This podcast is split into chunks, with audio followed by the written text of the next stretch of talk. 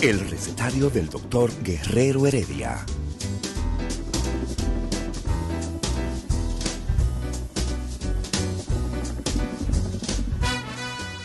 Una respuesta para cada pregunta. Una receta para cada problema. Ven a nuestra propuesta radial, amena, diversa y solidaria. Con alto sentido humano y profesional.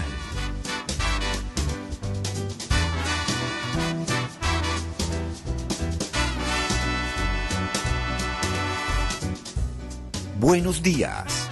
Bienvenidos al recetario del doctor Guerrero Heredia.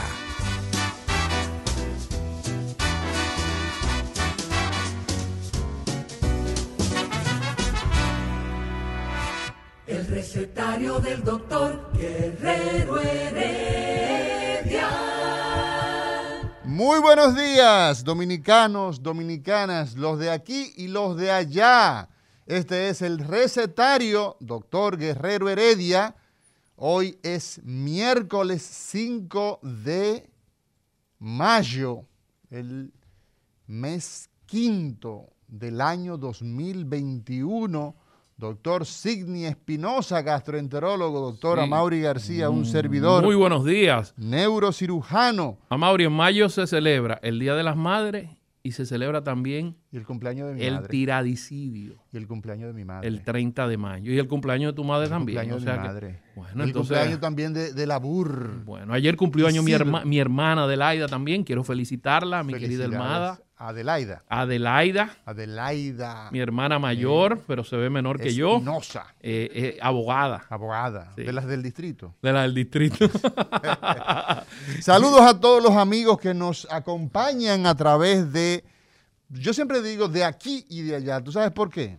Porque las redes sociales, el internet www.rumbo985.com es la página oficial de Rumba.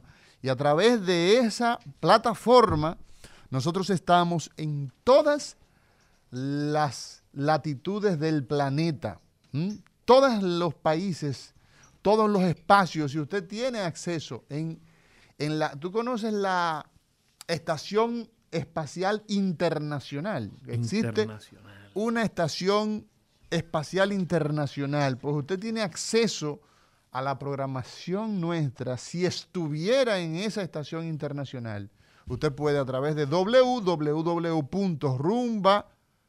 a 985.com y todas las redes sociales adicionales como son Twitter, Instagram, por ejemplo, estamos en, en Instagram en la página que se llama Recetario RD Heredia.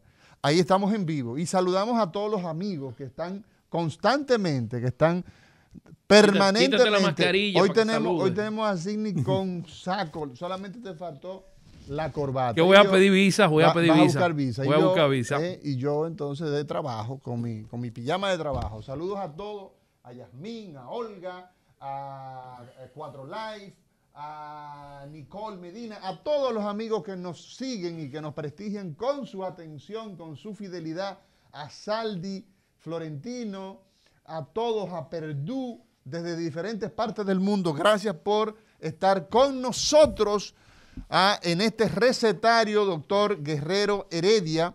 Amaury, te digo Y- algo.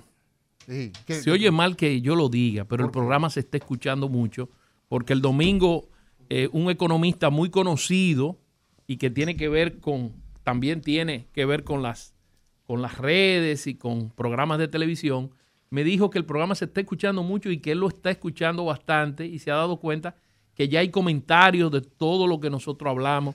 Yo Sí. me sentí satisfecho, Sí. no por el ego, sino por el esfuerzo que ha hecho, encabezado por el doctor Guerrero Heredia, ustedes que tienen mucho más tiempo que yo en esto. Eh, eh, eh, ha sido un proyecto que ha empezado de vuelta, sí. pero creo que ya está dando su fruto. Bueno, definitivamente que es así, definitivamente que es así, porque la comunicación en salud es responsabilidad, es compromiso, y eso nosotros eh, de eso abunda. Y tú sabes una cosa, Signi Espinosa, nosotros nos solidarizamos con nuestro conéctalo. Con nuestros eh, amigos y hermanos de, eh, de Colombia. Lo que Colombia está eh, atravesando en este momento pudiera tener unos matices de catástrofe si eso no se detiene. La cantidad de violencia que hay ahora en las calles, incendios, o sea, hay asaltos, violaciones, hay de todo. Hay un problema serio. Y yo tengo muchos amigos en Medellín, en Bogotá, tengo muchos amigos neurocirujanos del área profesional que eh, nos solidarizamos. Mi con- compañero de tesis es de Colombia, Mauri, eh, eh, eh, eh, de Cúcuta. Pero Sí. que eh, eh, es una es una violencia que se ha desatado. ¿Por qué motivo? Eh, ¿Cuál es el motivo de la violencia? No, me estoy enterando ahora. ¿eh? Pues mira, eh, hay, un, hay un tema ahí eh, eh, asociado a una, a una reforma eh, financiera, una reforma fiscal, Mm. es la forma correcta. Y entonces, pues ese ha sido al parecer el detonante, pero evidentemente que ahí hay unas situaciones larvadas que han desbordado. Había un malestar social anterior. Al parecer esto fue lo que le puso, eh, como decimos en la República Dominicana, la tapa al pomo, pero la realidad es que hay una cantidad de, de- de- o sea, hay una violencia eh, que, que da mucho, eh, mucho que decir, porque en Colombia hay una situación histórica de un ejército, eh, de unas guerrillas, de unos paramilitares, en fin. Y entonces, eh, por ejemplo, eh, nosotros sabemos que entre 1993 y el 2012 eh, hubo unas 21 mil víctimas de secuestro en Colombia. O sea, la violencia histórica que le ha acompañado el tema del narcotráfico y todo eso. Y entonces hemos visto una situación que en los últimos años Colombia ha venido manejando, pero qué pena, qué pena que eh, en este momento pues eh, eh, existe ese nivel de violencia. Nuestra Entonces, que, solidaridad eh, para dice un refrán, Amaury, que cuando tu barba está ardiendo, la del vecino, que pon tu pon- barba en remojo. en remojo. Entonces, me preocupa porque aquí va a haber una reforma, se está hablando de una reforma fiscal también y tributaria. Bueno, es Entonces, yo pienso difícil. que eh, las situaciones económicas de pandemia, la situación mundial, eh, los gobiernos tienen que ser muy, muy, muy equitativos y muy conservadores en el momento de aumentar los impuestos, aumentar la carga impositiva a la población que ya de por sí está sufriendo todas las consecuencias del desempleo de la pandemia. Bueno, en el día de hoy en el recetario nosotros tenemos un plato fuerte. Un plato fuerte porque la salud, que tiene que ver con componentes sociales, tiene que ver con componentes físicos, mentales. Y de hecho la Organización Mundial de la Salud así lo define, esa armonía que existe entre lo físico, lo mental y lo social se concibe como salud. Y bueno, nuestro marco sanitario el- en, en los regulatorios tiene que ver con leyes, tiene que ver con disposiciones y tenemos dos leyes, la Ley General de Salud y la Ley de la Seguridad Social. Y tenemos en el día de hoy, en este recetario, a Matías Bosch, quien es un joven, es un joven, Ma- Ma- Matí- Matías Bosch es un joven. Gracias. Eh, Matías joven y yo debemos andar, él debe llevarme algunos añitos, pero debemos... El problema debemos- tuyo es que todo el mundo te lleva años. Tú- Bueno, no, hay te- nadie más joven que yo tú. sé- yo solamente tengo 45. o tú eres, tú eres más joven que yo. Claro, yo. demente, demente. Señor Laburdi, ponga usted. El recetario del doctor Guerrero Heredia. Levántate con el nuevo bloque matutino de Rumba. A las 6 de la mañana, un equipo líder en información te presenta El Rumbo de la Mañana. A las 10.30, la salud y el bienestar integral del ser humano tienen cabida en el recetario del doctor Guerrero Heredia. Y a las 12, la actualidad y la variedad llegan de la mano de Charlie Mariotti y su equipo en Al Mediodía con Mariotti y compañía. Información, salud y variedad en las mañanas de Rumba 98.5, cambiando el rumbo de la radio.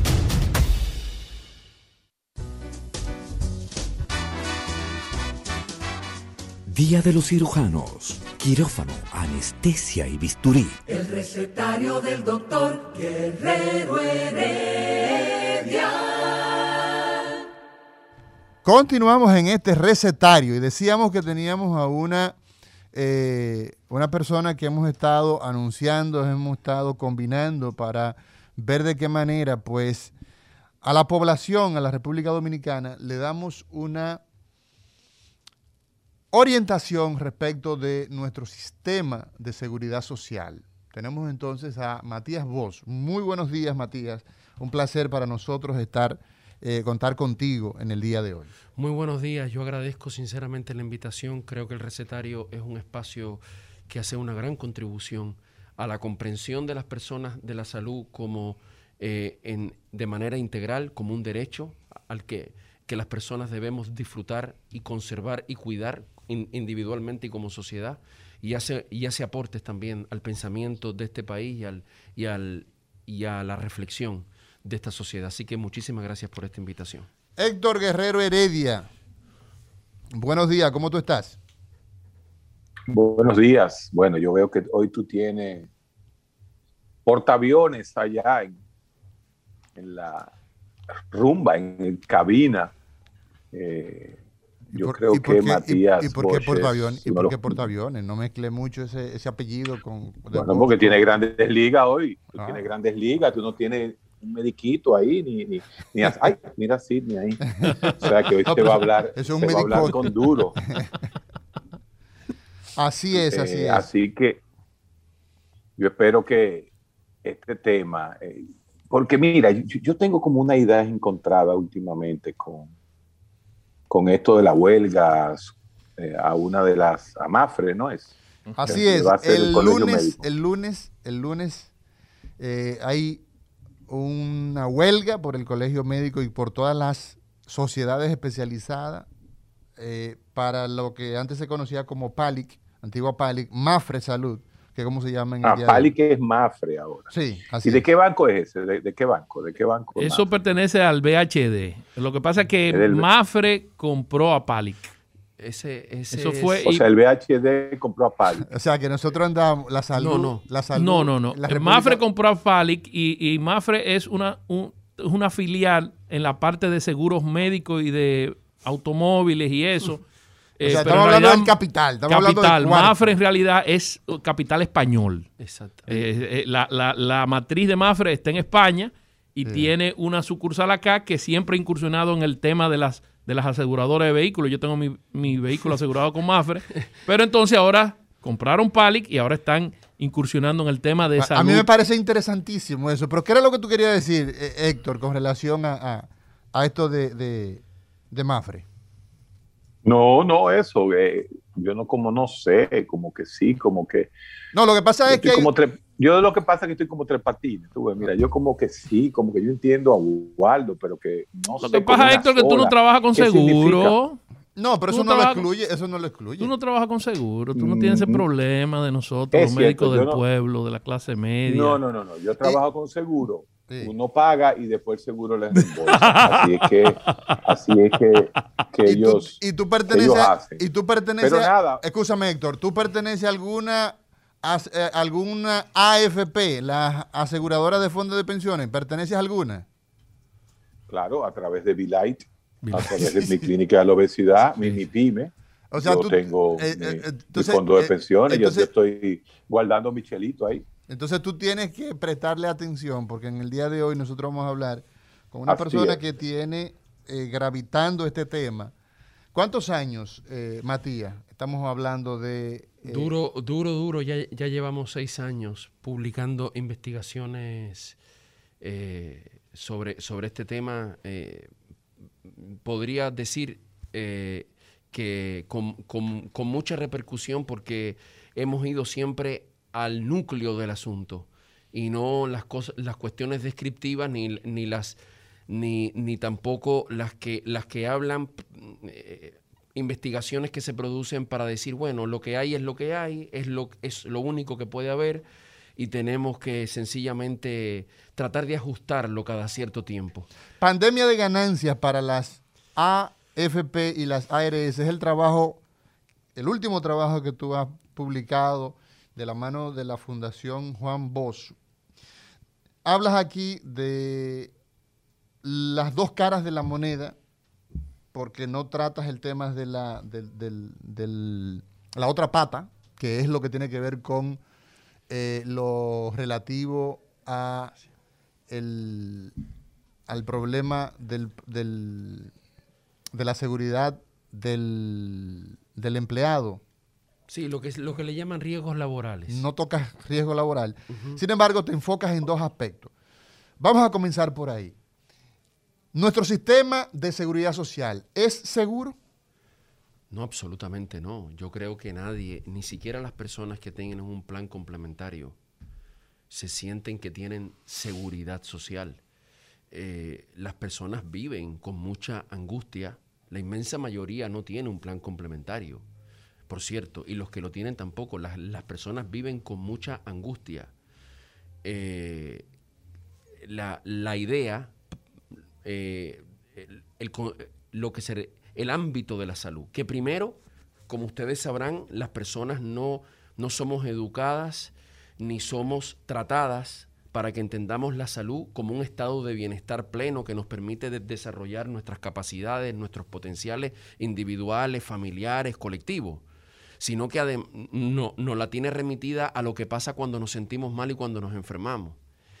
Y, en, y, y dentro de, dentro de esa concepción, las personas lo viven con mucha angustia y por eso toda la persona que puede saca 15 mil, 18 mil, 20 mil pesos para ver cómo paga el mejor plan complementario posible para no tener que endeudarse con millones de pesos si le pasa lo que precisamente debe proteger una seguridad social. Que mi hija, que tu hijo, que tu mamá, que tu papá, que cualquiera de nosotros tenga la necesidad de ser atendido en caso de que se enfermó o de que tenga cualquier problema. Por eso no se puede hablar. La seguridad social es seguridad porque nos garantiza una protección. las sociedades se pusieron de acuerdo, sobre todo después de la Segunda Guerra Mundial, las sociedades fundamentalmente europeas, de que hay ciertos derechos de ciudadanía, además de los derechos individuales, votar, la libre expresión, que son los que dicen que son los que permiten que las personas vivan con una dignidad y que no pueden depender del dinero de la persona, del trabajo, de, su clase social, de si es hombre, si es mujer, si es joven, si, si es mayor, ¿verdad? y, Que, y que la sociedad tiene que, y que la sociedad, entonces, y que hay que garantizar esos derechos primero, o sea, protección, es seguro.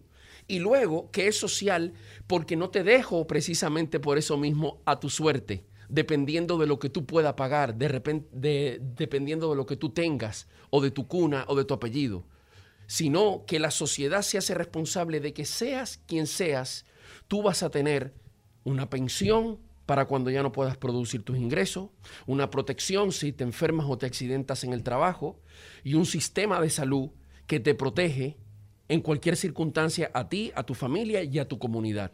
Eso no existe y lo que pasó a partir de los años 90, tomando como referencia lo que hizo la tiranía de Pinochet en Chile em, para ganarse el favor de los bancos, que el Banco Mundial y el Banco Interamericano de Desarrollo convirtieron eso en una receta y los grupos financieros de varios países, no de todos, de unos pocos, lo convirtieron en, en una receta y, la, y, donde, y donde fue posible imponerlo, lo impusieron. Por ejemplo, en El Salvador impusieron las AFP, pero el gremio de la salud no permitió que se impusieran las ARS.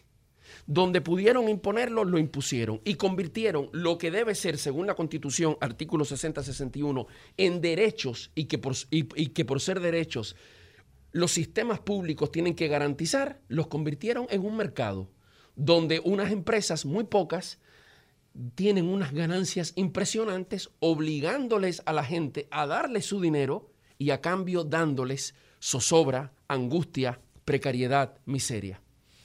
Matías, nosotros tenemos que el año 2020 y lo que va del año 2021, el matiz básicamente es cierre de empresas, una desaceleración o una parálisis económica en términos general, un tema de de pérdida de estado de bienestar en forma global, mientras eso ocurre en, los sectores generales, en el turismo, en las remesas, en todo la pérdida de los empleos.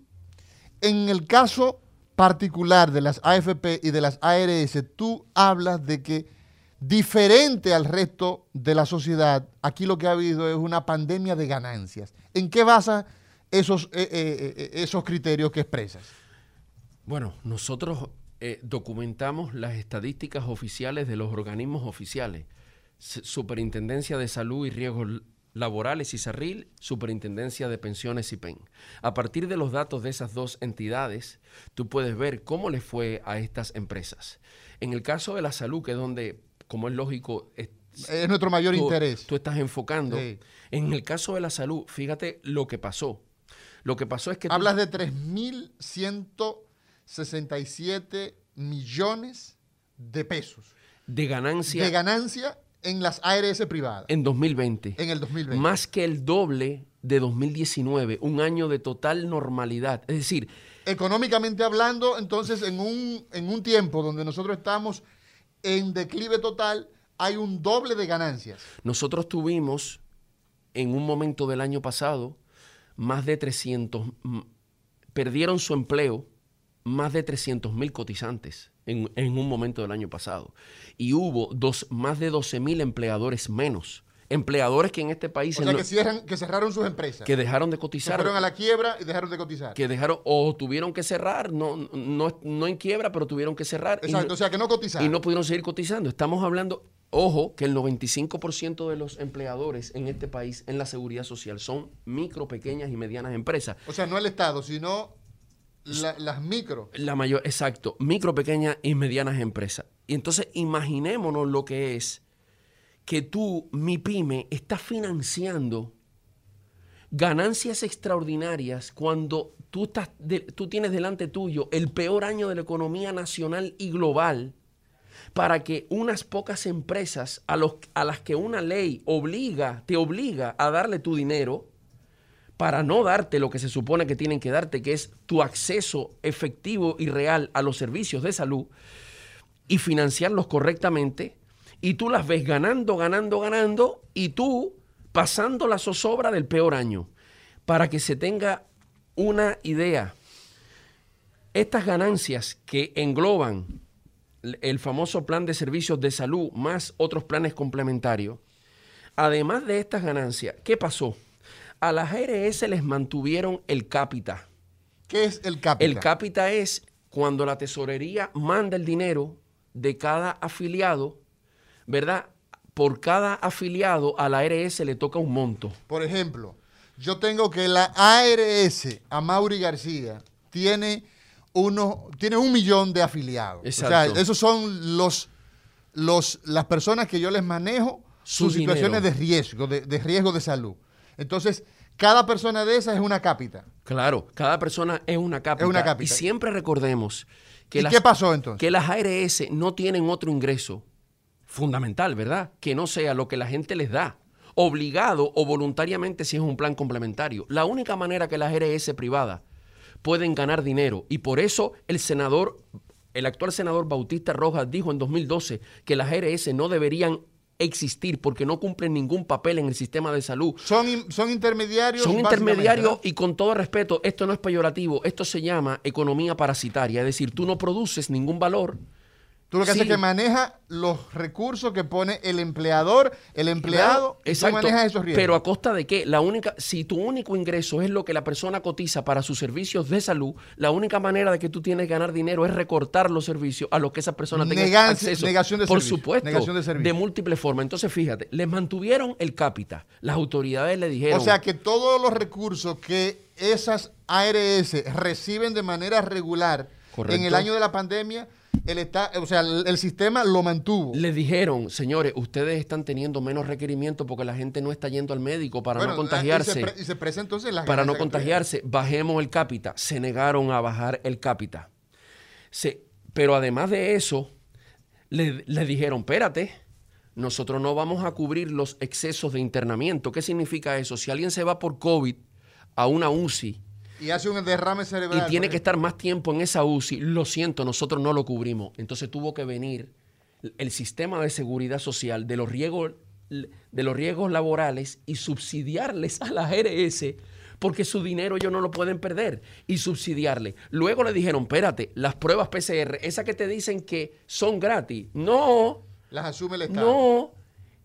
A fe- al 25 de febrero 2021, a las RS privadas se le habían dado más de 1.100 millones de pesos por las pruebas COVID que ahora dicen que no, que te va a tocar una al año. Pero si eso nunca lo regalaron, eso fue cubierto por toda la sociedad. Y además de eso, les dijeron, mira, hay que mantenerle el seguro a las personas que entraron en fase. Que ¿Sí? eh, fase es parte de, lo, de aquellos Claro, eh, la- la- programas de subsidio que dio el Correcto, gobierno. para que la gente no se quedara sin, sin ¿verdad? Sin Había e- tres, tres programas, estaba Fase, Fase estaba para ti y el estaba- quédate en casa. Quédate en casa. Entonces, entonces, a esas personas le vamos a mantener el seguro. Ah, no, pero yo no voy a cubrir ese seguro. Yo no lo voy a cubrir. ¿Qué tuvo que hacer? Del dinero de, de la, de la cuenta para el cuidado de la salud de las personas, de, las, de la seguridad social, pagarle también. Por lo tanto, fue un año impresionante, es decir, donde el país entero, en vez de estar financiando las necesidades de las personas, se puso a estar financiando los indicadores económicos de unas empresas privadas. Y por eso insistimos, si ya era irracional lo que estaba pasando en este país, en 2020 llegó al colmo. Señor El Matías. sistema de seguridad social lo que hizo fue ponerse al servicio de las ARS, en vez de ponerse al servicio de la gente en plena pandemia y en crisis económica. ¿cómo, ¿Cómo se explica, señor Matías Bosch? ¿Y qué usted considera, qué opina? Sí, De que en el medio de una pandemia sí. se autorice un PCR al año, sabiendo las ARS que el PCR es el único método diagnóstico rápido dentro de las primeras 24, 48 horas para hacer el diagnóstico del COVID-19. Ahora entonces el paciente no se la cubre, tiene que hacerse una prueba rápida que puede dar negativa, solamente se la cubre si da positiva, pero si se la hacen los dos, en los 10 primeros días va a dar negativa. Entonces, ¿qué estamos teniendo nosotros? Un aumento escalonado del COVID y estamos teniendo un subdiagnóstico. Entonces, eso es un crimen eh, que las ARS hayan retirado esos, eh, esa, esa cobertura de las PCR. ¿Qué usted, qué usted piensa de esto? Fíjate, en, en estos días estaba leyendo un artículo eh, de España mostrando eh, el, el desempeño de distintas pruebas de antígeno, lo que, lo que se le llama las pruebas rápidas, que lo que miden son los anticuerpos, no directamente la presencia del virus, que sí es lo que mide la PCR. Esa es la diferencia. La- las pruebas conocidas como rápidas lo que miden es si el cuerpo está desplegando sus anticuerpos, vamos a decir así. la prueba rápida lo que mide es una proteína de la bacteria, mientras que la, la, las PCR determina un código genético de la bacteria, algo, Eh, la eh, presencia la de- la partícula de presencia- la, presencia del gen. del Exacto. gen. Entonces, las pruebas, las pruebas rápidas o de antígeno eh, son una herramienta válida. Sí, son una herramienta válida. Pueden sustituir, pueden sustituir a las PCR. No, no pueden sustituir a las PCR. Tienen diferente finalidad y las PCR son muy importantes porque son las únicas que confirman con la, con, con la mayor certidumbre si usted está contagiado o no está contagiado. Entonces, estaría, sería razonable que en un momento dado las PCR se dijeran, vamos a racionarlas. Sí, lo impresionante es que de nuevo se esté, para justificar su decisión, la justificación fue que en Estados Unidos a los viajeros se le empezaron a aplicar las pruebas rápidas y por eso la política pública de un Estado como República Dominicana decide que a la población en su conjunto lo que hay que hacerle es prueba rápida y nada más. Es tan, es tan absurdo justificar una política de salud pública sobre la base de lo que hace otro gobierno en los aeropuertos que queda al desnudo que ese no es la motivación, mucho menos es una motivación, está sustentado en términos técnicos de, de política pública. Ni científico salud, tampoco. Ni científico, es una decisión económica. Las ARS y, y también los prestadores que, que dan el servicio de las pruebas no van a aceptar una cantidad de pruebas que les vulnere sus, eh, sus proyecciones económicas. Y, y si- y como el Estado, de nuevo en República Dominicana, decide que la seguridad social está ahí para, para, para hacer un bulto y para garantizar una ganancia, ni el sistema de seguridad social ni el Estado tienen que actuar. Sencillamente la ARS lo que dicen es, si a mí no me garantizan el ingreso de esas pruebas, yo no las cubro. ¿Y en qué momento, En este señor? en, en- un en- momento, en un momento en que está aumentando el, el- el- el- índice de contagio, subió de 11.4 a, a- a 12.8. Pero lo que reafirma eso es como otro dato que es impresionante. En este país, en este país, se le miente a la población cada vez que se habla del famoso plan básico. En este país no hay plan básico, existe en la ley. Pero porque las ARS no quisieron, se, se sacaron de la manga el PDCS, el Plan de Servicios de Salud. ¿Por qué? Porque las ARS no quieren cubrir lo que, lo que, está, lo que estuviera en ese plan básico. O sea, todas las decisiones se toman co- con el criterio de que quienes ganan dinero con esto no dejen de ganar dinero. No es por la salud ni por la población. Existe una comisión en este momento, eh, señor Matías Bosch, que está evaluando ¿no? la ley de seguridad social. Entonces, ¿cómo esa modificación eventual de la seguridad social podría eh, eh, generar beneficios que nosotros tenemos pendiente en esta ley, que es la ley marco, la ley 8701? Después de esta pausa, nosotros vamos a escuchar la respuesta a esta y a otras preguntas con este experto en seguridad social, Matías Bosch, en este recetario. Día de los cirujanos. Quirófano, anestesia y bisturí. El recetario del doctor Guerrero Heredia. Continuamos en este recetario. Héctor, Yo te, yo te dije, yo te dije que esto estaba bueno, pero mira, yo quiero hacer una pregunta así como de, de, de primero de, de primaria, así como de, de tonto. ajá, A veces los imbéciles son geniales. Mira, si en el mundo socialista, en el mundo comunista, que no queda nadie, vamos a decir Cuba, Cuba que tiene un sistema subsidiado no por el Estado 100%.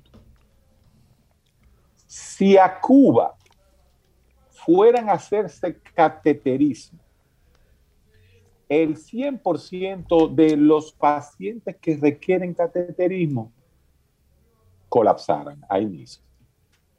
Si en República Dominicana, con el régimen subsidiado, eh, subsidiado, el, el- sí, subsidiado, el la medicina que se le da al pueblo no fuera simplemente rehidratación, cuidar, una diarrea y, y- y posiblemente un antibiotiquito para una neumonía.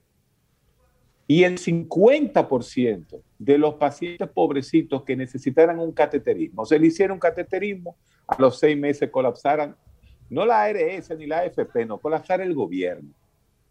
Entonces, a eso es que se juega cuando se habla de estos regímenes de seguridad social eh, que tienen una, eh, una, vamos a llamar así, se comparten entre lo que pone el Estado, lo que pone la empresa y lo que pone el paciente o el cliente.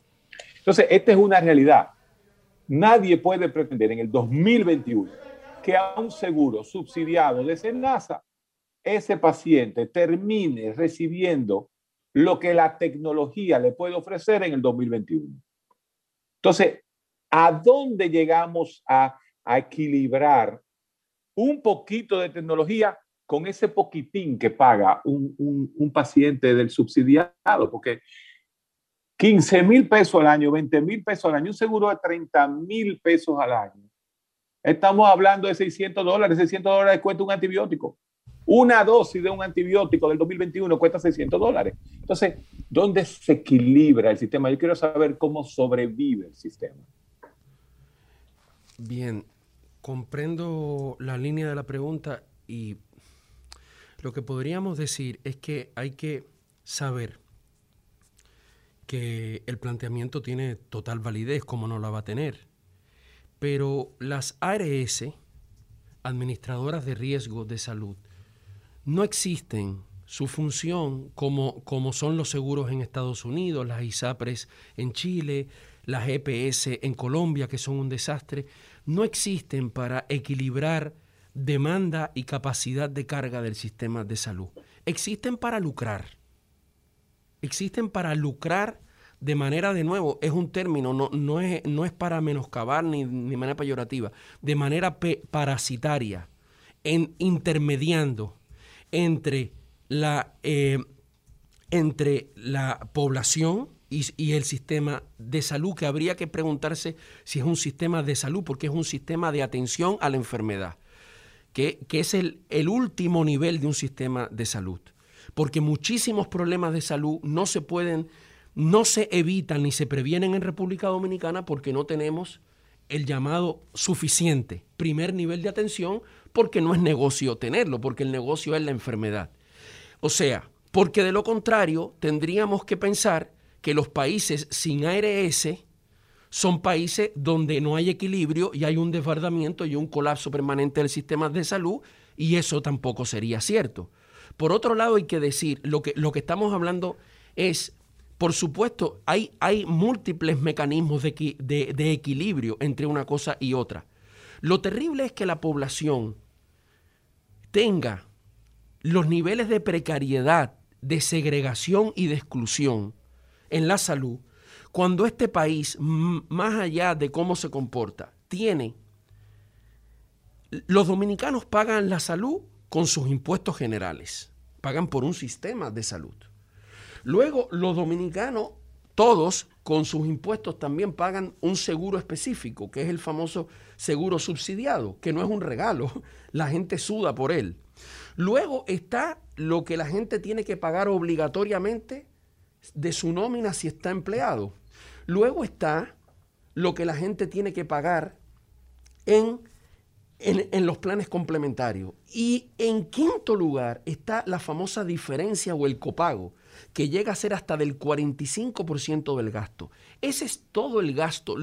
La sociedad dominicana paga cinco veces por la salud, juntando un total de unos más de 200 mil millones de pesos al año para tener un sistema ultra precario, segregado y excluyente, con excelentes profesionales en los últimos años, con una gran tecnología de punta, pero, que no, pero con un sistema, con un sistema público desfinanciado, que ese sí que colapsa, muy precario, donde las, donde las personas no tienen derecho a la salud, no, no a que se equilibre la, la oferta y la demanda, sino se ve restringido su derecho a un paquete y ese paquete está en función de lo que la gente pueda pagar, de lo que la gente tenga y de las ganancias proyectadas que estas empresas quieren.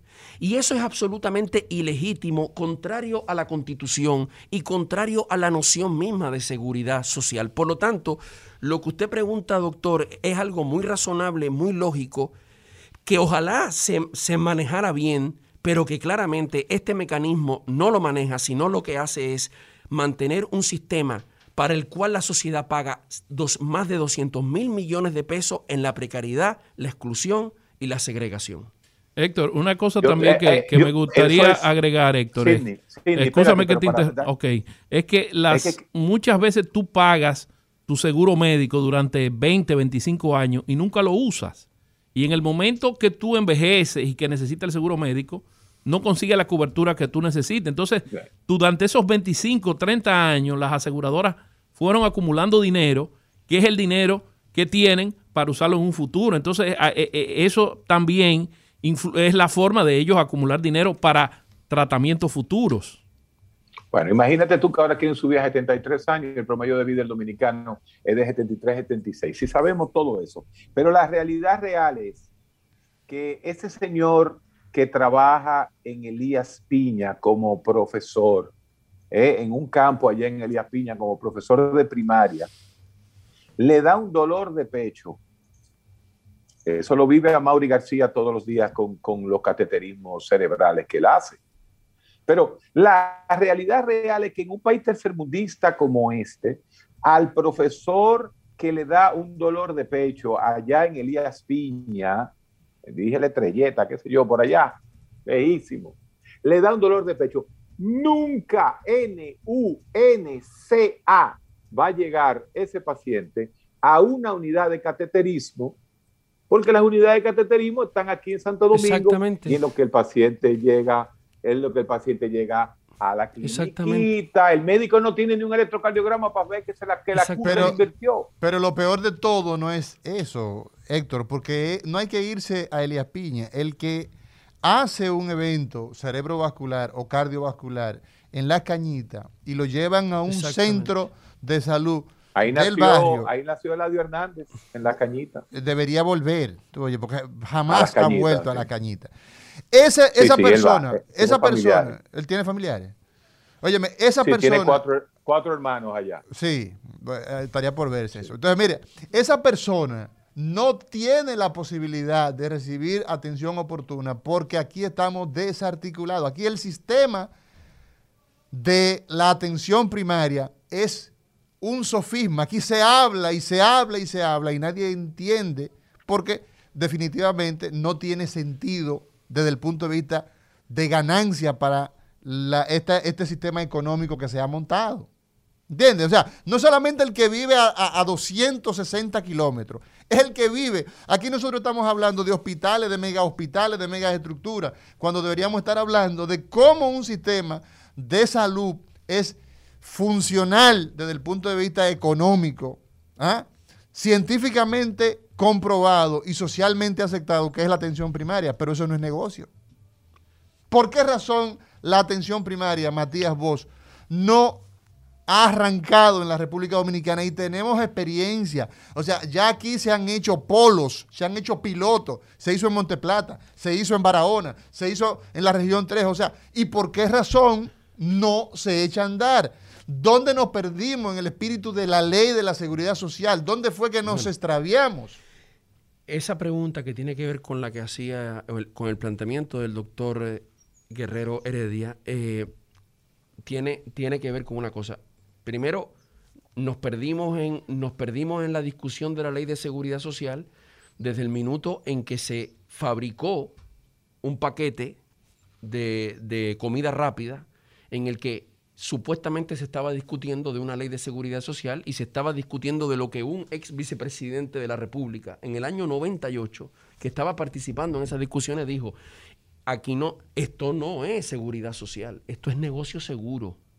Eso, ¿quién fue? eso, fue Jaime. El ex, no, el, ex vicepresidente Rafael Alburquerque, en ese momento ministro de Trabajo. era, ministro, era ministro de secretario de Estado de Trabajo en ese momento. Esto es negocio seguro. porque O sea, esa fue la declaración antes de que se, la ley se, se, se, adoptara. Pero miremos la, la experiencia colombiana, miremos la experiencia chilena. ¿Cuál fue uno de los temas en el tapete en Estados Unidos? ¿Cuál ha sido uno de los tapetes? Que esa sociedad, una sociedad que dedica el 16% del PIB a la salud, tiene un sistema de salud que a la mayoría de la población que no puede pagar la, trata como, como caña para el ingenio. Es decir, este sistema es un sistema fallido y nosotros le hemos, le hemos puesto un nombre. Esto es corrupción legalizada. ¿En qué sentido corrupción?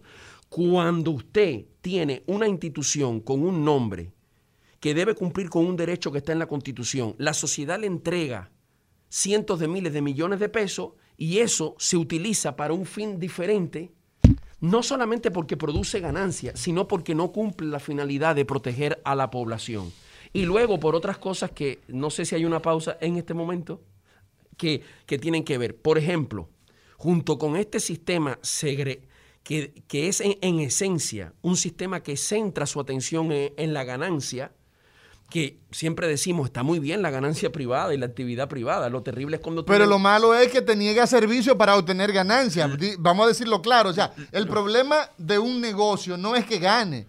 El problema de ese negocio es que ese negocio ah, tiene ganancias por más de 3 mil millones en un año donde todo el mundo se fue prácticamente a la quiebra, donde cerramos más de 12 mil, decía, 12 mil centros que cotizaban. Entonces, ¿qué se puede hacer? ¿Cuál es la ruta que tenemos en la República Dominicana?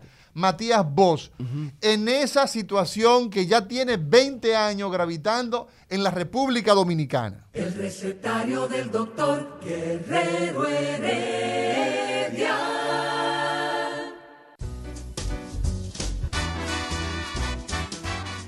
Día de los cirujanos quirófano, anestesia y bisturí. El recetario del doctor Guerrero Heredia. Continuamos con el recetario del doctor Guerrero Heredia y hoy estamos con el, el señor Matías Bosch eh, escuchando eh, todos esos análisis importantes y, y todo ese experticio en cuanto a la seguridad social, en cuanto a las ARS y sobre todo en cuanto a la injusticia que hay entre los egresos y egresos, porque como estábamos hablando fuera de cámara, señor eh, eh, Matías Bosch, no es que el problema Matías, no... ¿Me puedes decir Matías, por favor? El problema no es que las ARS Es que mucho dinero.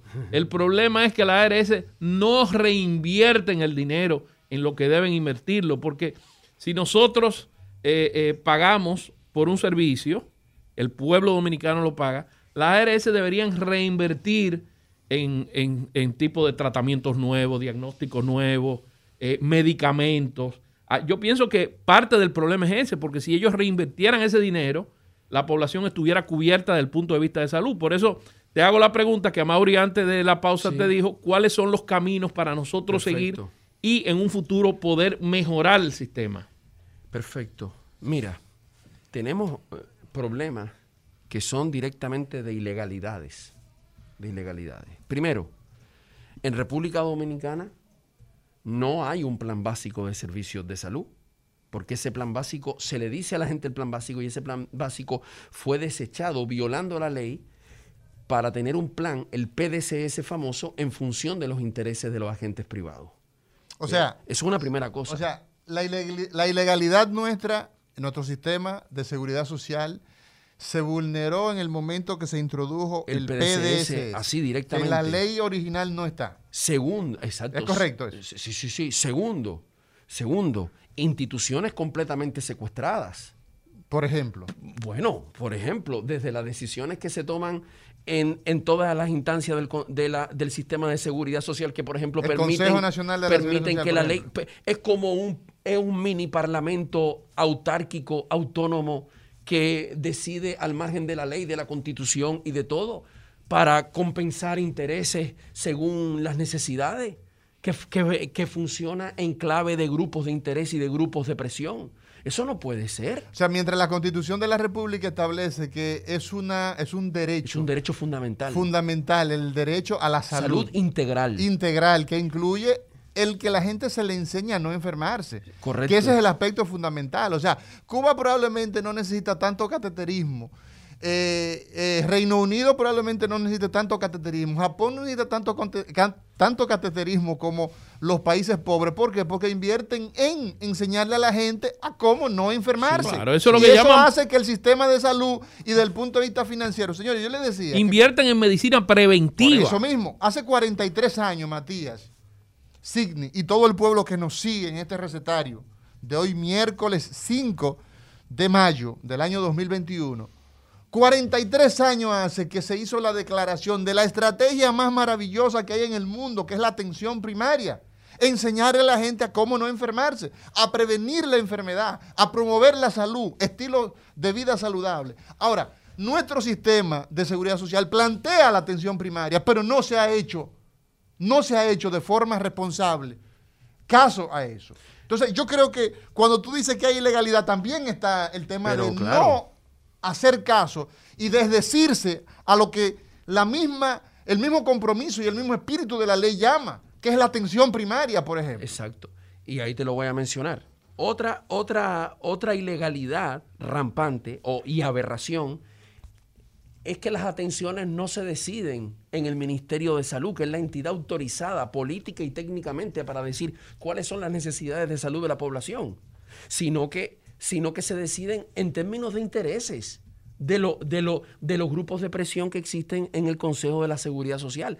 Y, y- y ni siquiera solo en las reuniones, al margen, todo el mundo sabe cómo funcionan esas discusiones. Luego que las personas, imagínate la aberración en que las personas, si están en el seguro subsidiado, que no es subsidiado, lo paga el país con su sudor, ¿sí? Es el Re- estatal. reciben cinco Lo veces pagamos todos nosotros con nuestros impuestos. re- reciben cinco veces menos en cápita que el ya precario y miserable cápita del empleado común y corriente. ¿Cuánto es la El- cápita del contributivo? Mil, mil, y pi- mil, mil y fracción porque se actualiza y el, y el del subsidiado do- doscientos y pico. Es decir, tú O sea, para cubrir lo- la- la- los riesgos de salud Sí. de un paciente que lo paga, lo pagamos todos. Sí. El subsidiado, el régimen subsidiado, se hace con 200, 200 La tanto. quinta parte, la quinta parte, con el, con el 20% Pero eso no da. del otro capital, no da. Y por eso tú tienes un sistema completamente desfinanciado. Desfinanciado. El sistema público está quebrado. Está quebrado. Eh, fíjate, otra ilegalidad. La ley ordena que los empleados públicos deben estar en Senasa porque es lógico, para Senasa sustentarse, debe... O sea, eso lo plantea la ley. No, la ley está- lo establece. Pero Sí, eso no entra en contradicción No. con el tema de que es, o sea, que el, el- el- el- trabajador tiene derecho a elegir la ARS a la que va. tie- tie- sí, pero la misma ley, en, un, en, en sus pocas cosas razonables, dice, si el empleado público, si el, si el Estado tiene un seguro para garantizarle el derecho, lamentable, que lo... Ese es ARS no hay derecho, ¿no? hay derecho, no hay derecho que se pueda satisfacer con un carnet del seguro, porque el carnet del seguro es por naturaleza. El carnet del seguro por naturaleza trata a la persona como un riesgo, no como, no como un sujeto de derecho. Es Exacto. decir, un seguro, un seguro funciona sobre la base de que, de, que, de que yo no gaste tanto en el riesgo que tú representas. En- pero si, si, la, si la ley establece que debe haber un seguro público, con toda razón la ley dice, bueno, si hay empleados que su, Públicos, dinero, públicos. su dinero sale del esfuerzo del Estado, eso ayude a financiar el seguro público. Eso lo dice la 8701, Sí, ¿verdad? y lo- y lo que significa, escúchame, eh, eh, eh, Matías, lo que significa que todos los empleados públicos, entonces, de forma razonable y lógica, amparado en esa ley, deberían ser cotizantes de ARS, Sena- o sea, deberían pertenecer a ARS Senasa. No es, que, no es que nosotros creamos que ese seguro es la solución. Lo que nosotros estamos No, no, diciendo estamos es hablando de lo que dice la ley. ilegalidad. Y lo reafirmó el Tribunal Constitucional en, en un dictamen de 2019, que es porque las RS lo recusaron y dijeron, no, eso es así y tiene que ser así. Hay un amparo que ellos, ellos, ellos sometieron, Si- tres ARS. Situación a diciembre 2019, 2020. Pese a una ley y a, y a una sentencia del Tribunal Constitucional, el 42% de los empleados públicos están en ARS privadas. ¿Tú sabes lo que ¿Cómo- significa eso? ¿Cómo se logra eso si no es a través de mecanismos irregulares? ¿Cómo las ARS obtienen, mantienen, pese a una sentencia del Tribunal Constitucional, el 42% de los empleados públicos? Luego dijeron, va a haber, va a haber financiamiento del sistema falso y va a haber compete- competencia entre las ARS. Mentira. Se ponen de Alrededor, se ponen de acuerdo para- alrededor del 70% de los afiliados están en las manos de dos ARS. ¿Y esas ARS qué son? Vámonos a los dueños y a los accionistas de esas ARS. Las dos son de, son de capitales foráneos y no son de empresas que tengan que ver ni con salud ni con seguridad social. Son empresas que bregan para ganar dinero. ¿Cómo? O sea, la salud de los dominicanos y las dominicanas en un 70% de sus afiliados al a, a los seguros privados está en manos de empresas que no son del sector salud y que ni siquiera son dominicanas. O sea, la Que vocación- lo que pasa en este país no importa. La vocación básicamente es ganancia. ganar es- dinero. Es capital. O sea, como si fuera, como si fuera un seguro de finca, como si, como si fuera el seguro de un carro. Por eso es que cuando usted, cuando usted tiene que salir a pedirle a un político o llamar a un programa, ¿sí? O hacer, una, o hacer un serrucho en su trabajo porque no tiene para la operación del corazón de su hijo, cuando no tiene para el, eh, para el cateterismo, cuando no tiene para salvarle la vida o para hacerle la, la diálisis a su tía, eso no es porque no hay dinero. Eso es porque este sistema Es ilegal. le ha abandonado y este sistema se ha puesto en función de que unas pocas empresas que ni siquiera son de este país y ni siquiera son del sector salud se llenen de dinero del esfuerzo de esta sociedad. Y te digo otra ilegalidad más que tiene que ver estructuralmente con este problema. La ley 0112 de Estrategia Nacional de Desarrollo dice que el Estado dominicano a 2020 tendría que estar dedicando el 4% del PIB a la salud. nosotros andamos a un 2%. ¿Cómo tú vas a tener esa atención primaria que tú señalas? E- Ese primer nivel de atención que prevenga, que vacune, que eduque, que garantice que las personas no vivan al lado de una eh, de una fuente de contaminación. De una fuente de contaminación. Como un río, una cañada. ¿Verdad? De una cañada contaminada, el dengue, la difteria, la malaria. ¿Cómo tú haces si el Estado en vez de estar cumpliendo la ley y destinar el 4% del PIB para la salud solo destina el 2.2? Es la misma situación de la educación por la que este pueblo salió a luchar. Este, el, lo que está sufriendo esta sociedad, y no es la gente más pobre, entre comillas, no, no, no, no, es el 99% de la gente aún con un plan, lo que está sufriendo no es porque no hay dinero, ni es porque ese es el destino, ni esa es la mala suerte, es porque el Estado no cumple su papel, no financia el sistema de salud, no lo cuida, no lo protege, no es una prioridad. ¿Cuál es la no cumple la constitución. Entonces es un problema económico. como un negocio, como un negocio a quienes lucran sin ni siquiera resolver un solo problema de la salud, solo porque porque les dieron el privilegio de que la gente le tenga que entregar su dinero todos los meses para ellos lucrarse. Y ahí entonces tenemos que la ARS estatal, SENASA por ejemplo, mientras las AFP y las ARS cierran el año 2020, un año funesto financieramente para todo el mundo, la República Dominicana cierra en positivo sobre 3 mil millones, pero y a la gente cierra en rojo todos los años. Y a la gente diciéndole que solamente se le puede cubrir una prueba, cuando fue la propia gente. La, que pagó mil, la que pagó más de mil millones de pesos por esas pruebas. ¿Cuál es la ruta? Matías, Matías, ¿cuál es la ruta para salir de estos entuertos? Porque el gasto de bolsillo, que es lo que el doctor Amaury García tiene que solicitarle al paciente para intervenir una enfermedad que él puede tratar porque el seguro no le cubre. Entonces el paciente tiene que sacar de los bolsillos y decirle al doctor, mire doctor, ahí está lo que cuestan sus honorarios, sus servicios de trabajo. Eso se llama gasto de bolsillo, que se supone que en el tiempo... Esa a 20 era la otra promesa. Exacto. Esa, era la otra promesa. Se va a acabar el gasto de bolsillo. Ha aumentado. Claro que sí. Ha aumentado. Y, hay cómo no? Y hay mucha gente, por ejemplo, que cuando ya sus años dorados, por ejemplo, cuando ya se va a la pensión, entonces las ARS no lo afilian, no lo reciben. Porque... Mauri, pero hay otro, hay otro tema también. ¿Por qué ha aumentado el gasto de bolsillo? Porque las ARS tienen las mismas tarifas a los médicos de hace 15 o 20 años. No ha aumentado el tarifario de acuerdo, primero, a la, al aumento de la, de, la, de la inflación. No ha ido subiendo el porcentaje de las, de las tarifas de los médicos eh, eh, por la inflación. Y segundo, no ha agregado todas las partes diagnósticas nuevas que tienen un costo. Entonces, es imposible que un médico pueda hacer un servicio excelente, un paciente interno, por 800 pesos al día, porque es que 800 pesos ni un carpintero te va a cobrar 800 pesos, te va y te da dos martillazos y te cobra 5 mil pesos. Eh, piense, piense la gente y todavía el Estado no le ha pagado todo lo que todo lo que todo lo que ellas van a cobrar por haber mantenido por, por los famosos excesos de internamiento, ¿sí?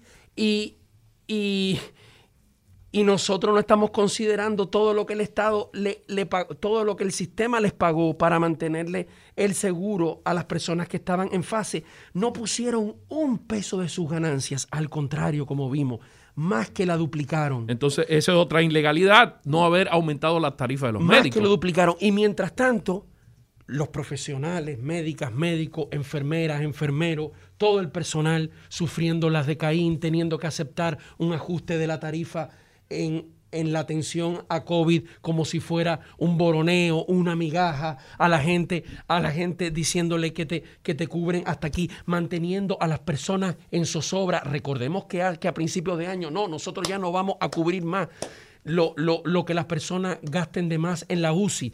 Tú, tú puedes, ¿cómo, ¿cómo un país puede estar completamente, constantemente chantajeado con su, con su con sus trabajadores y profesionales de la salud viviendo en esas condiciones, con las personas con sus derechos restringidos, teniendo que pagar un 45% de gasto de bolsillo, cuando tú ves que es un sistema que produce inmensas ganancias.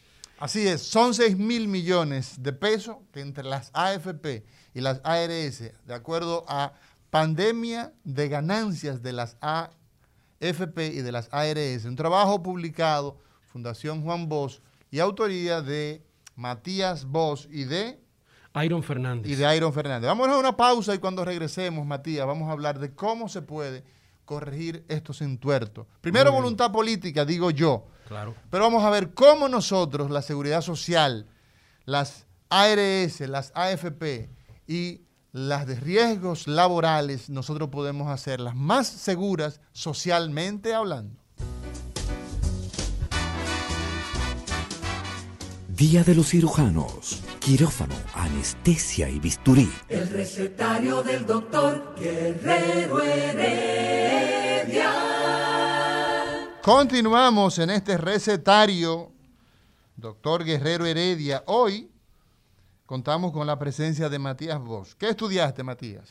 Yo estudié Ciencias y Artes Ambientales Y a continuación hice dos maestrías, una en Ciencias Sociales, Mención Política, y la otra en Gestión y Políticas Públicas. Eres un luchador y tienes una- un apellido que te antecede. ¿Tu relación con el profesor Juan Bosch? Es que yo tengo, imagínate, mi...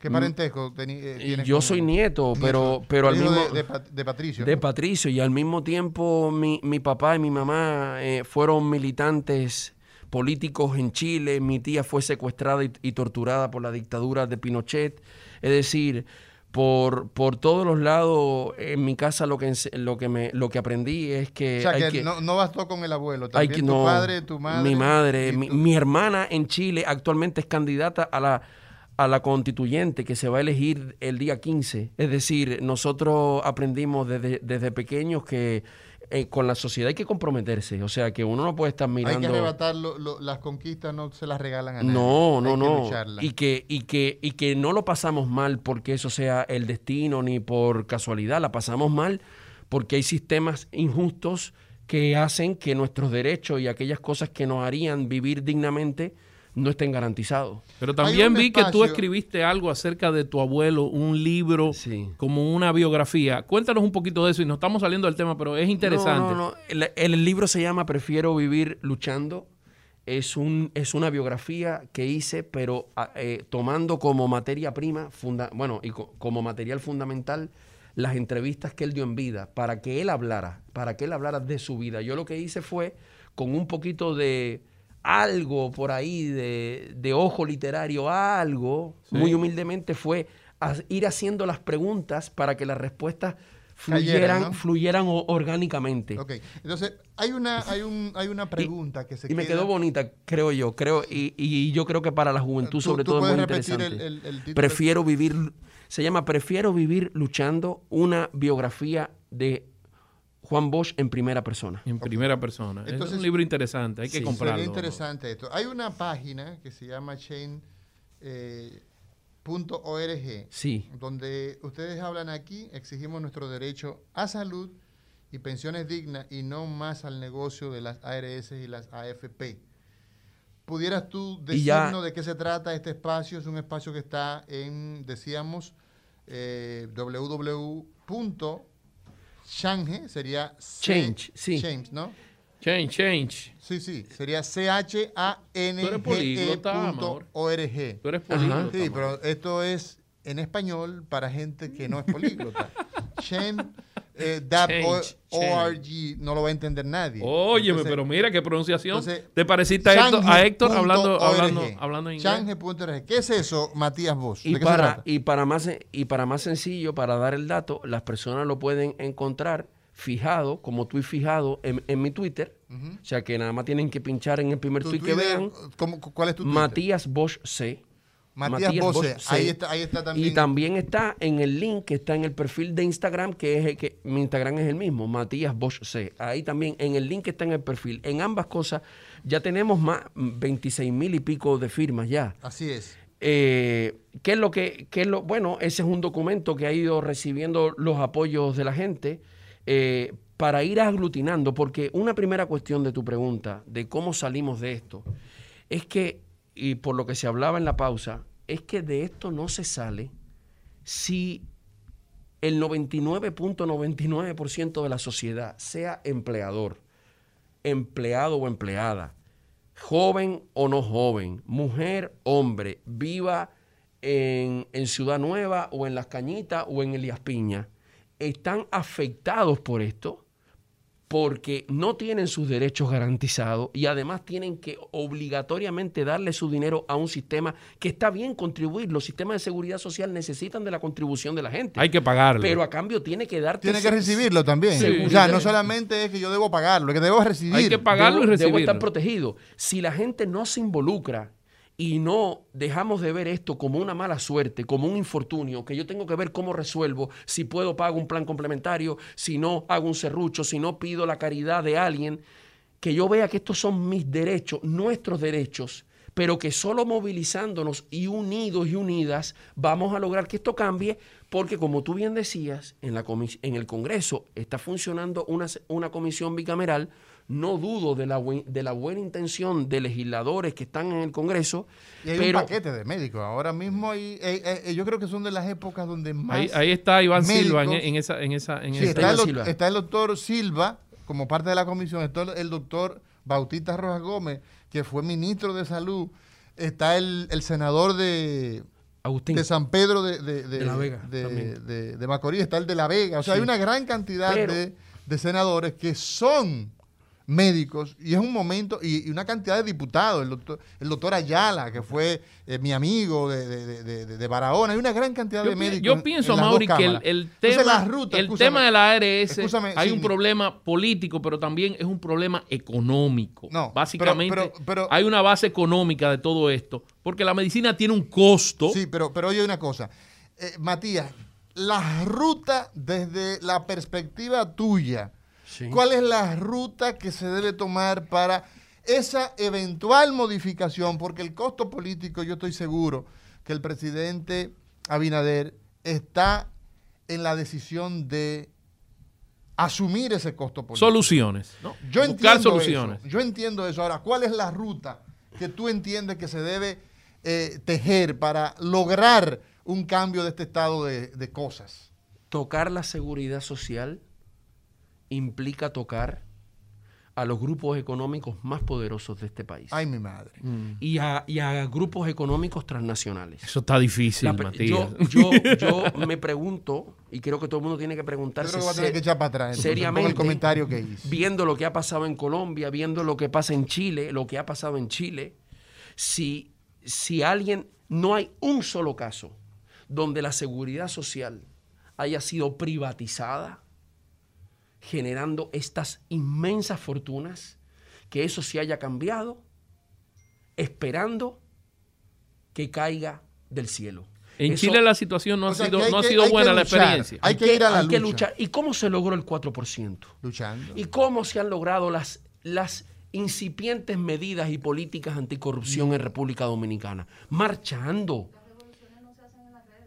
Entonces, yo creo que, yo creo que, por ejemplo, la gente que inició ese proceso de ir a la Plaza de la Bandera, ese proceso fue sumamente interesante, revolucionario, porque hizo que gente de diferentes latitudes, de diferentes edades, confluyeran en un mismo propósito. Eso debe reeditarse en procura de modificar nuestra ley de seguridad social. Dos líneas de acción, dos líneas de acción. El Estado tiene que cumplir con la Constitución y tiene que hacer lo que dice el artículo 8. El artículo 8 de la Constitución Dominicana, la, función esencial del Estado es garantizarle la dignidad a las personas. Ese es el rol del Estado. Y artículo 60 y artículo 61. Este tema va de seguridad social, pero este tema va de si las, los, las instituciones y los servicios que me deben garantizar a mí mi dignidad, sea educación, sea salud, sea pensiones, sea el agua, ¿sí? sea la vivienda, están para servirme a mí o para desprotegerme a mí y a toda la sociedad, mientras unos pocos, los más poderosos de este país, que son 5, 10 grupos, se hacen todavía más multimillonarios, incluso grupos transnacionales que ni siquiera son dominicanos. Esa es la pregunta fundamental. Entonces, si nosotros, si nosotros, hablando de salud, producimos el dinero para tener un sistema de salud de calidad, digno para todo el mundo, que pague buenos salarios, que tenga buenas condiciones laborales, trabaje usted en el sector público o en el sector privado. ¿Por qué razón vamos a, vamos a seguir aceptando que el Estado no cumpla su deber de financiar la salud con el 4%? Y segundo, un sistema que está capturado por por unos entes que son estos grupos económicos que lo, que lo, que lo han privatizado a costa de nuestros derechos. Entonces, primero, exigirle al Estado que en el presupuesto 2022 cumpla con el 4%, pero para la salud. No que diga salud, pero que en el fondo va, tú sabes, va, va, va, va, va, por el mismo. eso te iba a decir, Matías, que me, me, preocupa lo del 4% porque educación se hizo el 4% y no se mejoró la calidad de la educación. Entonces, o, termina siendo privatizado indirectamente. Segundo, segundo, nosotros, nosotros, lo que hemos dicho es lo siguiente, las AFP y las RS pueden existir, en muchos países existen, pero como entidades optativas y voluntarias. Mi obligación legal tiene que ser contribuir, si puedo, con un sistema que sin importar mi salario, mi condición, mi edad, porque este es un sistema que castiga la condición, este es un sistema de aseguramiento en salud, como todo sistema de aseguramiento, que si tú tienes un problema de salud, en vez de verlo como que tú necesitas más cobertura y más protección, tú eres un problema. No, tú tienes preexistencias. Incluso si tienes edad, cuando más necesitan, no, tu edad es muy riesgosa. Entonces, como tú eres un riesgoso, tú significas pérdida para mí. Por lo tanto, yo no te quiero. Sí, porque el, espíritu de, el espíritu en el que la ley se convirtió es un espíritu de garantizar al capital su intermediación. Empresa financiera. Entonces, ese es un, ese es un mal que hay que combatir de raíz. La obligación debe ser con sistemas públicos que te garanticen que tú, que tu cotización se devuelve en que todo el mundo tiene una salud digna, cubierta, protegida y garantizada. Luego, yo quiero tener, yo quiero tener un seguro privado porque yo quiero tener la habitación tal, porque yo quiero tener cobertura para tal cosa, yo debo tener ese derecho. ¿Sí? Eso es como, eso como viajar en primera clase. Sí. Todo el mundo va a llegar en clase turística, pero si tú quieres un lujo extra, lo paga extra. Exacto, lo pago, lo pago extra porque yo quiero eso y porque yo decido entregarle a una empresa mi dinero. Pero es que lo que las RS y las FP lograron en este país solo lo había hecho Trujillo. Cuando Trujillo dijo, todos los hombres tienen que salir a la calle con zapatos, con traje y con sombrero. ¿Por qué? Porque Trujillo era el dueño de la fábrica de zapatos, de la fábrica de trajes y de la fábrica de sombrero. Eso solamente Trujillo había hecho lo que las RS y las AFP en este país. Entonces nosotros por eso decimos... Ahora andaban bien vestidos. ¿eh? El Estado tiene que cumplir su legalidad y tiene que financiar con el 4% y tiene que darle a toda la sociedad un buen primer nivel de atención y tiene que garantizar la vacunación y tiene que garantizar salarios dignos en el sistema público y tiene que garantizar que las personas quizás esperan un poco más que en el privado, pero tienen garantizado su servicio. Y que las personas de nuevo coticen para aquello que le garantiza sus derechos y que luego el sistema de seguridad social no puede estar en manos, no pueden estar decidiendo los mismos que ganan dinero ellos dicen que no tienen participación con voto, pero la verdad es que quienes los representan ahí son de su mismo bando. Eh, y es una entidad que no responde a los intereses de la población. De nuevo, la comisión bicameral podrá tener buenas intenciones, pero las AFP y las RS tienen un poder económico demasiado grande. Las AFP en este país ya manejan casi el 15% del PIB. ¿A cuánto asciende eso? ¿De qué estás hablando numéricamente hablando? ¿Cuánto es eso en dinero? Sobre los sete, cercano a los 700 mil millones de pesos. Eso es lo que corresponde a, a fondos de pensiones. lo que se ha ahorrado para pensionar a los pensiones que van, que van a ser las peores pensiones de América Latina. Cuando una persona, poniendo ya como último punto, tú eh, ya tienes que, que, retirarte, nos has dicho que tienes un compromiso, Matías, pero es imposible para mí eh, no hacerte esta pregunta. Pero fíjate lo que, lo que te iba a decir, y perdóname. Pero me cuentas entonces el tiempo. Sí, sí. ¿Qué, han hecho las FP? Le prestan ese dinero al Estado. Además de ser algo muy, muy perverso. el, dinero, el, dinero, de la gente. De las pensiones se lo prestan al Estado. Se lo prestan al Estado y se cobran la ganancia de los propios impuestos de la gente, porque el dinero del Estado son los impuestos o la deuda que al final la paga la gente. Pero eso además le da un poder político. O sea, si yo, si yo al Estado le, le tengo prestado esa cantidad de dinero, yo uso el dinero de la gente para tener un poder político. Exacto, claro. Prestarle al O sea, Estado sí, sí, da sí. poder político. el- el- lo económico Entonces, determina lo social. no y si ellos tienen tanto poder económico, evidentemente que definen lo social. Pero mi pregunta es lo siguiente, Sí. Matías Boy, es la última eh, pregunta que te hago en este encuentro que hemos tenido con Matías Vos, un- una persona extraordinaria en esto de seguridad social, que ha sido muy consecuente y muy consistente a lo largo de seis años hablando de la necesidad de cambiar el sistema de seguridad social en nuestro país. Con relación a la- al tema de las AFP, tú decías que un, hipotéticamente, digamos que una persona se pasó eh, su vida laboral recibiendo un sueldo, digamos, un sueldo de privilegio en este país, 40 mil pesos, ¿verdad? Cuando se retire, ¿cuánto en términos eh, relativos sería lo que esa persona se llevaría a su casa con este modelo que tenemos de nuestro sistema de seguridad social? Fíjate, Hacerlo un poco esquemático para que la gente nos entienda. el estudio que ha proyectado las tasas de reemplazo, algunas que son actuales, porque hay sistemas que dan pensiones ya, muchas, y otros, en el caso de Dominicana, que son más, más proyecciones que presentes, que fue la OCDE, la Organización para la Cooperación y el Desarrollo Económico, dice, mira, el promedio de América Latina es el 65% del salario. El 65%. Ese es el promedio. el 60 vamos, a, vamos a irlo calculando. Eso es lo que dice América Latina. El promedio en América Latina. En América Latina sería el 60. El Lo- 65, dijiste, ¿no? Lo- sí, los peores, los peores, las peores tasas de reemplazo son precisamente, además de Haití y de Bolivia, República- los, República cua- los cuatro países que tienen capitalización individual como este.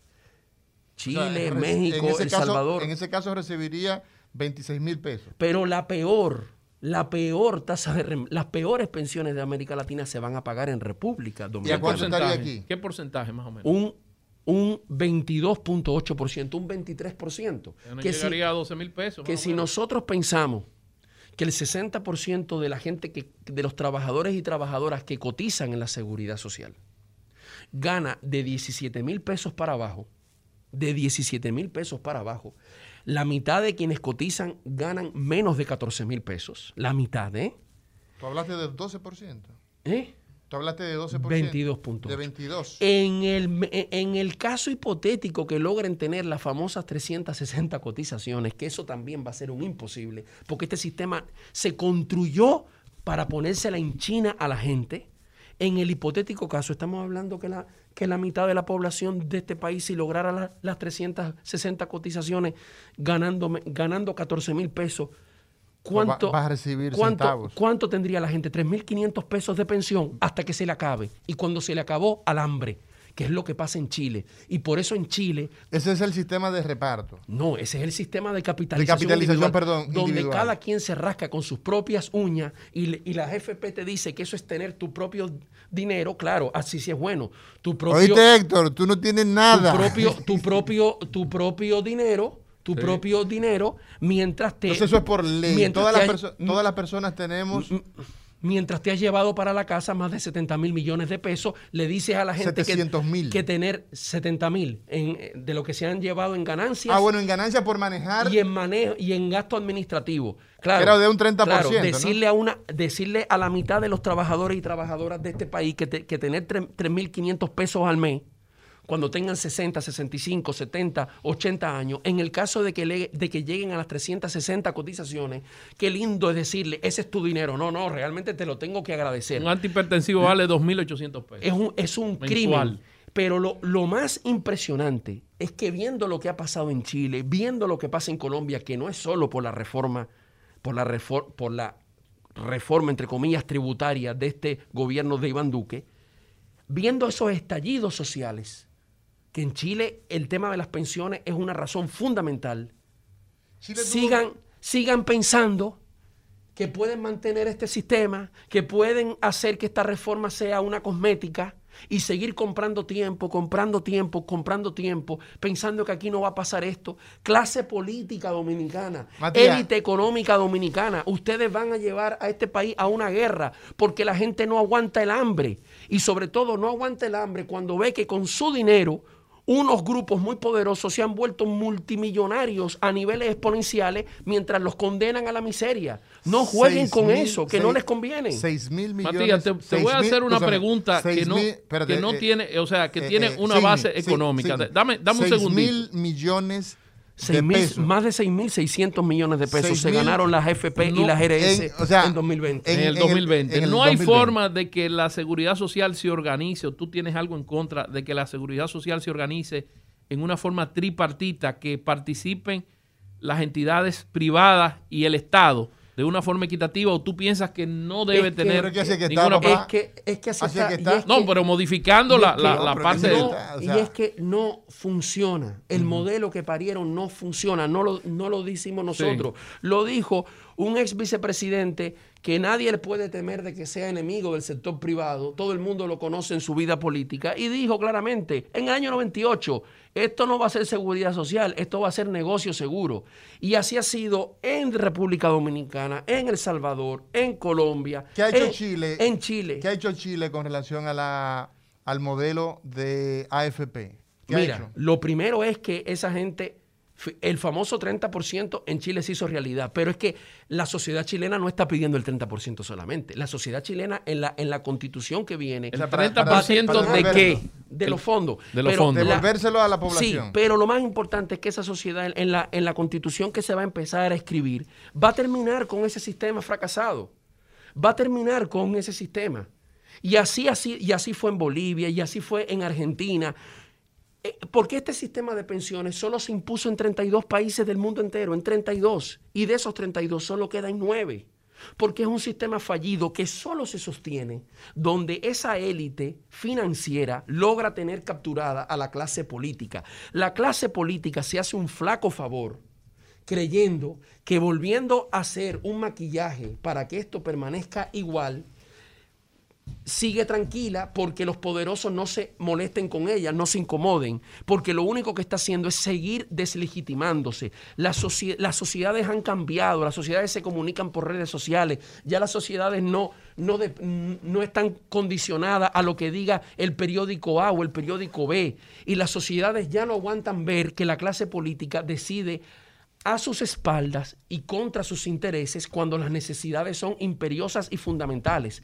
Entonces, si alguien tiene una gota de sensatez, piense primero en su prestigio, y en su presente y en su futuro, y piense que este país no necesita llegar en unos años a la situación de Colombia ni a la situación de Chile. Miren lo que pasó con la Plaza de la Bandera, miren lo que pasó con la Marcha Verde. Este país cambió.